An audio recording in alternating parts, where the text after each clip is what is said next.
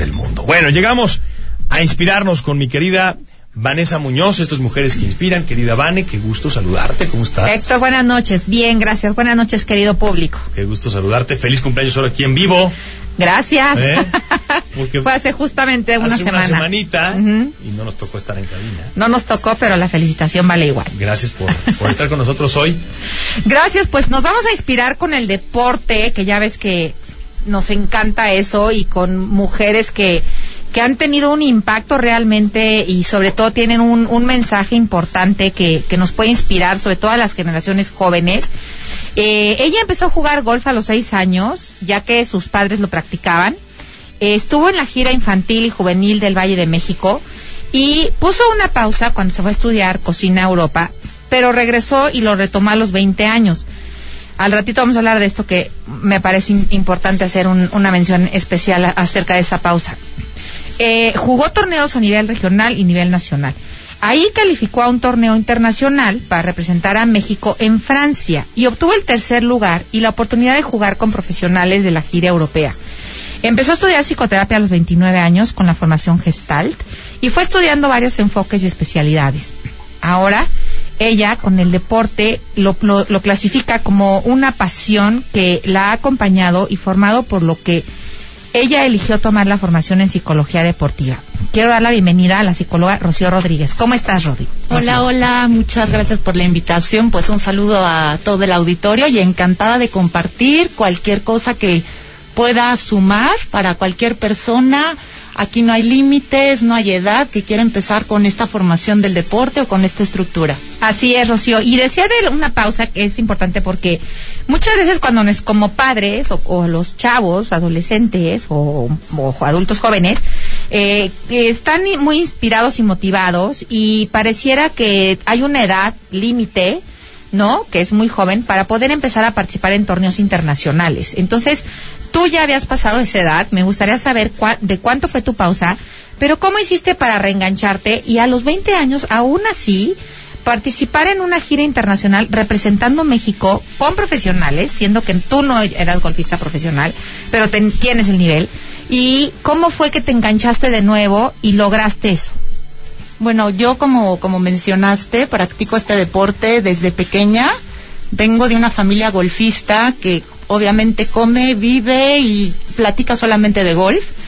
Eh, también estuve muy metida eh, por, por mi familia y finalmente obviamente llega la adolescencia, llegan estos momentos donde viene la fiesta, donde vienen otros intereses, ¿no? Al tomar esta pausa donde yo empiezo a estudiar una carrera diferente que fue cocina, eh, regreso y regreso a lo mejor con otros ojos, regreso a lo mejor viendo el deporte desde una parte social, viendo el deporte desde un gusto, ya no a lo mejor un tener que, eh, aparte pues como, como saben o quizá pocos saben, el golf no es tanto como una actividad que pueda ser atractiva para un niño o para un adolescente, requiere de tener un grupo, requiere de tener esta motivación, ¿no? El golf tiene a lo mejor este esta creencia que es aburrido, es tedioso, tardas muchas horas y ¿qué crees? También lo tiene.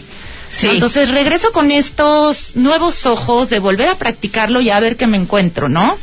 Y finalmente eh, creo que muscularmente o corporalmente hablando, pues había una ventaja en mi cuerpo, ¿no? Uh -huh. Había un ventaja, había una ventaja de esta memoria muscular que desde niña pues finalmente se queda grabada y lo empecé a disfrutar y me encontré con estas sorpresas, ¿no? Eh, justo creo que es importante también comentar que creo que fue mi mejor momento, ¿no? Pensamos justo como decías, Vane, ¿no? Que esto tiene que ser quizá de niños y sacarle el potencial máximo y también, pero en mi caso simplemente fue diferente y fue una etapa donde quizá yo deportivamente estaba más grande, pero fue fueron los mejores años a nivel deportivo. Pues eso es muy inspirador y sobre todo mmm, la estructura que te da un deporte, ¿no? Porque ahorita estamos hablando en golf en particular, obviamente, pero sí quiero que sepa el público, Héctor, que es para, o sea, en general una disciplina, ¿no? Un deporte. ¿Y qué podrías decir hablando de, de este yin yang, ¿no? El, ¿Qué sacrificios y qué beneficios te ha dado el golf? Beneficios, bueno, voy a empezar por los beneficios. porque vuelvo a, retomar esta palabra que dijiste. Para mí el golf, quizá entre más grande estoy, mayor es la pasión.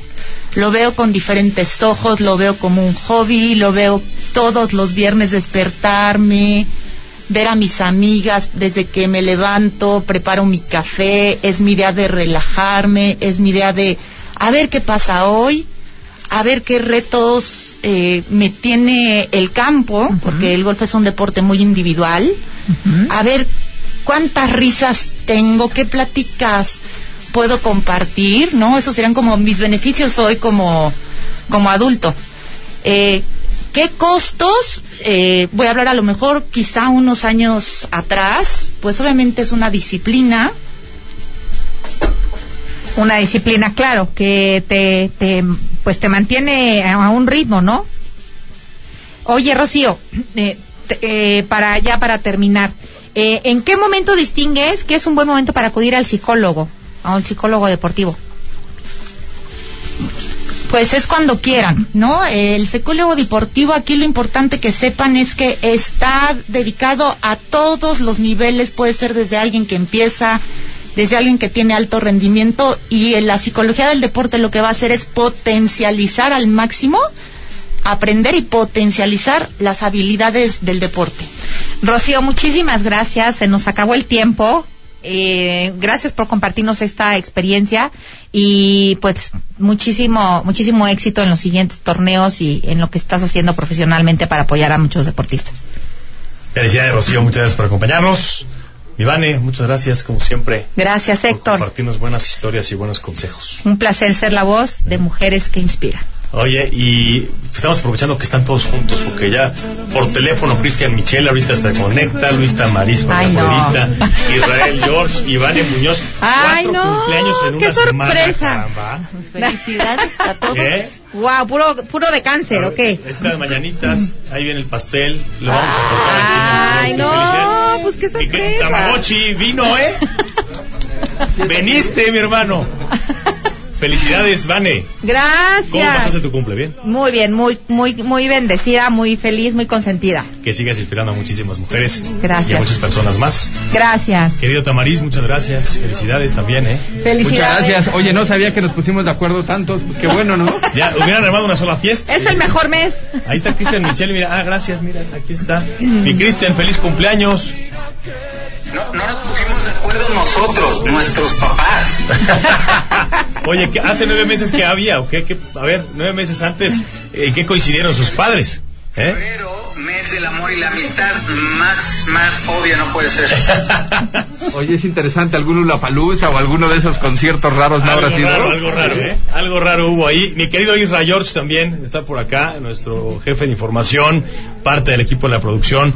También muchísimas gracias. Estuviste unos días fuera justamente para celebrar y te agradezco pues todo el compromiso que hay como siempre en la labor diaria de hacer este programa.